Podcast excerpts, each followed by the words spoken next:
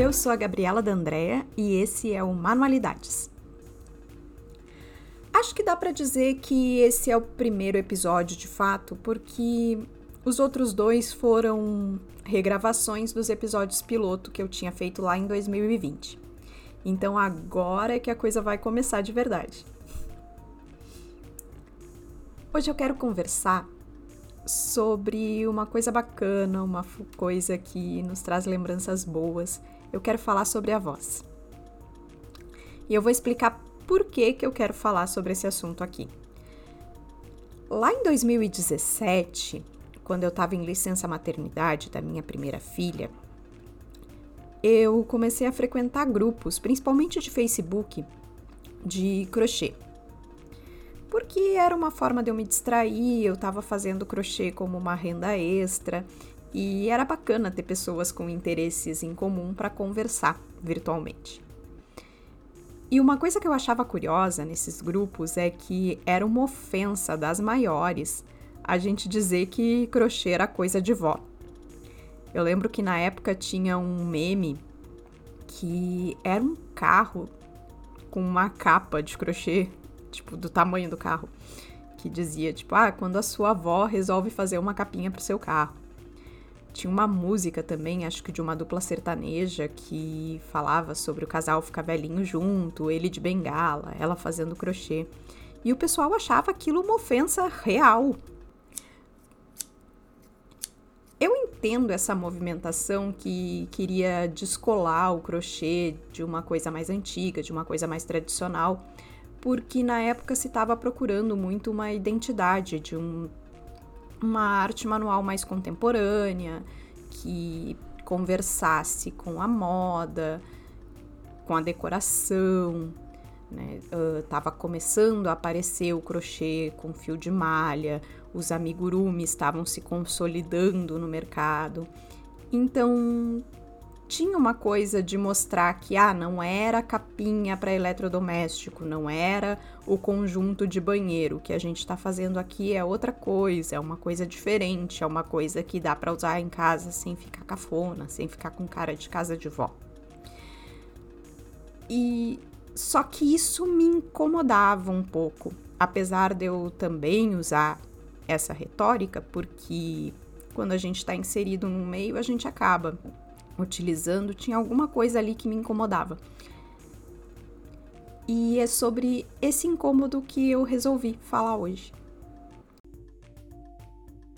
Eu queria começar falando sobre a minha avó materna, Dona Vilma, com W, que quando esse episódio for ao ar, ela já vai estar tá com 81 anos, que ela faz aniversário no dia 11 de novembro.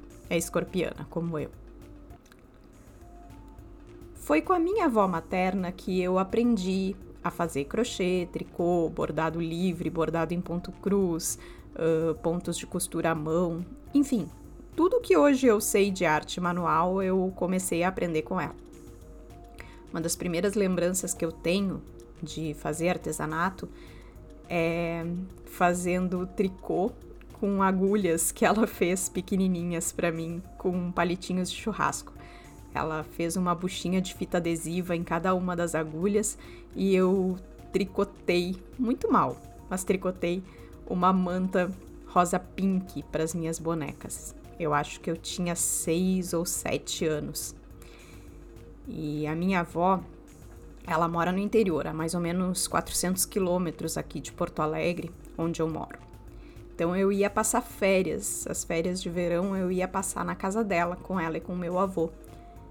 E eu passava boa parte das minhas férias fazendo artesanato, fazendo crochê, uh, bordando em ponto cruz. Eu passava o meu tempo fazendo isso e são lembranças muito gostosas que eu tenho. Além de ter me ensinado várias técnicas de artesanato, foi a minha avó também que me ensinou a ler e a escrever. Isso porque ela era alfabetizadora. Ela foi professora durante 30 anos da vida dela. Se aposentou como diretora de escola. Eu tenho lembranças muito boas dessa época em que ela era diretora de escola, porque eu ia visitar ela na escola e ela deixava eu tocar a sineta da saída. Então era muito divertido. Eu tinha muito orgulho de ser neta da dona Vilma, diretora do Hermes da Fonseca. Eu lembro quando eu era criança de eu olhar a caixa de fotos da minha avó e tinha uma foto dela bem jovem com algumas amigas, umas roupas bem anos 50, assim, um lenço no cabelo, bem esvoaçante, e elas sentadas com um rosto assim meio uma expressão de gargalhada no rosto, sentadas num barranquinho assim. E eu lembro dela me contar que essa foto era das colegas dela do, do curso normal, que ela fez aqui em Canoas, que é uma cidade perto de Porto Alegre, portanto, bem longe da cidade onde ela morava quando jovem. E eu lembro de sempre pensar como que deve ter sido para minha avó estudar longe de casa, tão jovem, e eu ficava olhando aquela foto e pensando nela se divertindo com as amigas. Apesar de hoje em dia minha avó usar mais roupinhas assim de simples de ficar em casa, sempre que eu penso nela, eu penso nela arrumada, como ela se arrumava quando ela era diretora de escola, com cabelo com permanente, batom vermelho, salto alto. Porque a minha avó gosta muito de se arrumar para festas, gosta de dançar, gosta de tomar uma cervejinha, gosta de bater papo com as amigas. Inclusive, o artesanato na vida dela tem muito essa dimensão de, de convivência mesmo.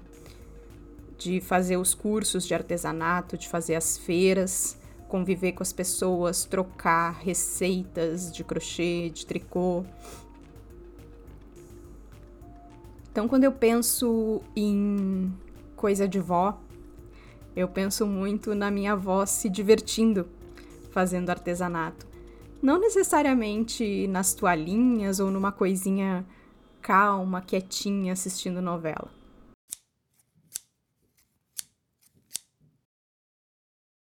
A minha avó paterna, Dona Edi, eu tenho menos lembranças dela. A gente conviveu bem menos. Ela faleceu em 2011, bem jovem ainda, ela tinha 68 anos, se eu não me engano. E uma das coisas que eu tenho muito clara lembrança é quando eu tinha uns 12, 13 anos, ela fazia biquínis e tops de crochê, que não deixavam nada a desejar aqueles que viraram moda agora no início desse ano com a Jade no BBB. Aliás, eu acho que os dela eram bem mais bonitos, inclusive. Eu lembro quando no meu aniversário de 13 anos eu usei um top de crochê, uma mini saia que o meu top tinha as cores da Jamaica, assim, verde, amarelo, vermelho. Eu me achava uma diva com aquele top de crochê. Muitas coisas sobre a minha avó eu fiquei sabendo só depois que ela faleceu. Como, por exemplo, que ela era técnica em edificações e que foi ela que desenhou a própria casa onde ela morava. Também que ela era filiada a um partido de esquerda que ela era membro de uma escola de samba aqui de Porto Alegre. Aliás, o velório da minha avó, a minha mãe sempre conta que foi uma das coisas mais divertidas que ela já viveu, porque as amigas dela ficavam contando histórias sobre a minha avó. E olha, eram várias histórias. Tipo, quando ela dizia pro namorado boliviano dela que ela dormia cedo, logo depois da novela. Isso para que ele fosse embora cedo da casa dela e ela pudesse sair e ir pro baile com as amigas sem ele incomodar. Acho que o meu pai ficou um pouco chocado com essa história, porque o meu pai acreditava que a minha avó dormia logo depois da novela e não ligava tarde para ela para não incomodar. Minha avó paterna, ela foi uma mulher desquitada, que não tinha guarda dos filhos lá nos anos 70. Depois, mais velha, ela anotava jogo do bicho. E se eu pudesse hoje conversar com a minha avó, eu gostaria de dizer para ela que ela é uma inspiração para mim. Uma inspiração de mulher livre. É assim que eu gosto de pensar nela. Apesar de ter muitas lacunas que eu não sei da história dela e nunca vou ter a oportunidade de saber, é assim que eu gosto de pensar nela, como uma mulher livre. Da Dona Edi eu herdei alguns exemplares de um livro chamado Agulha de Ouro, que é um livro encadernado de fascículos que vendiam na banca, que ensina várias técnicas de artesanato. A minha avó paterna, além de uma mulher livre que gostava de samba, cerveja, festa, ela também gostava de artesanato. Era uma crocheteira de mão cheia e fazia várias coisas de vó. O meu convite com tudo isso é a gente pensar em quem são as nossas avós, para além do estereótipo da vovozinha crochetando, fazendo bolinho para os netos. Você teve o privilégio de conviver com a sua avó, como eu tenho o privilégio de conviver com a minha avó materna? Você sabe de que música ela gosta, se ela gosta de dançar, quais foram os sonhos dela, o que que ela realizou, o que que ela não pôde realizar. Eu sei que muitas pessoas não têm o convívio com as pessoas mais velhas da sua família. Seja porque essas pessoas já faleceram, seja porque essas pessoas estão atravessadas por preconceitos, Pô, pessoas LGBTQIA, podem ter muita dificuldade de conviver com as suas famílias de origem, por exemplo. Mas eu sempre fico pensando o que, que a gente sabe das histórias da nossa família para além do superficial. A gente senta e conversa com os idosos das nossas famílias, a gente se preocupa em saber como foi a vida deles. Enfim, para mim isso é importante. Enxergar as minhas avós para além do que me é mostrado. Tentar ver elas como mulheres plenas de potências, plenas de sonhos, plenas de realizações. É assim que eu quero que as minhas filhas, por exemplo, enxerguem a minha mãe como uma mulher que, além de ser avó delas, é militante, tem uma profissão, tem sonhos, tem realizações a fazer. Então, é essa reflexão que eu quero deixar sobre o que é coisa de vó. Por que, que pode soar tão ofensivo chamar as artes manuais que a gente tanto gosta de coisa de vó? Para mim, crochê, tricô, bordado são coisas de vó sim, e é por isso que eu gosto tanto. E é por isso que eu me preocupo em continuar fazendo artesanato, em continuar mantendo. É uma forma de eu me manter conectada com as minhas avós.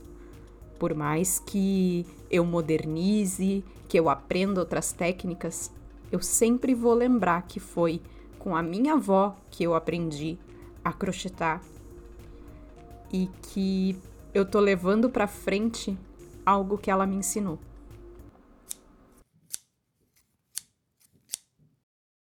Só para não perder o costume, eu quero deixar aqui duas indicações, uma de um perfil no Instagram e outra de um livro que eu ainda não consegui terminar de ler, mas eu tô lendo. O livro é a biografia da estilista Vivienne Westwood. Eu comecei a ler a biografia dela esperando sexo, drogas, rock and roll, afinal a Vivienne é conhecida por ter circulado nos meios punks logo no início do punk rock. E eu me surpreendi porque o que eu encontrei lá foi a história de uma mulher relativamente comum, uma mãe sobrecarregada, ferrada de grana, trabalhando feito louca para criar os seus filhos, e no meio disso, o punk rock nascendo na sala de casa dela. Então, foi muito surpreendente para mim que eu me identifiquei muito com a Vivienne. A outra indicação que eu quero dar é o perfil de uma grande amiga virtual minha, que ela é cuidadora de pessoas e agora ela está estudando gerontologia. Essa amiga é a Isabela Canup. O perfil dela é underline Canup, com K-A-N-U e dois P's. E lá ela fala muito sobre envelhecimento, sobre como a gente tem que olhar para o envelhecimento agora, porque nós estamos envelhecendo desde que nós nascemos. O cuidado com os idosos como seres agentes da própria história, porque a nossa sociedade tende a ver o idoso como alguém que não tem autonomia própria, que não tem uma história própria, que não tem vontades próprias. Não só o idoso, né? O idoso, a criança, a pessoa com deficiência, enfim. E eu gosto muito dos das reflexões que a Isa traz no Instagram dela. Espero que ela traga cada vez mais. E além disso, ela cuida de 17 gatinhos. Ela não é protetora, ela tem 17 gatinhos que apareceram no pátio dela e ela cuida com um gatil eles estão sempre com as vacinas em dia, com as consultas em dia e ela arrecada doações para esses gatinhos. Então, se vocês puderem acompanhar o perfil dela, ajudar o gatil da Isa e da Bia, a filha dela, é, é muito bacana, vocês vão gostar. Eu vou deixar na descrição desse episódio o link para o perfil dela direitinho. Então é isso, gente. Se vocês estão gostando do Manualidades, peço que vocês avaliem lá no Spotify, sigam o feed do podcast e o perfil lá no Instagram, Manualidadespodcast. Até a próxima e fiquem bem!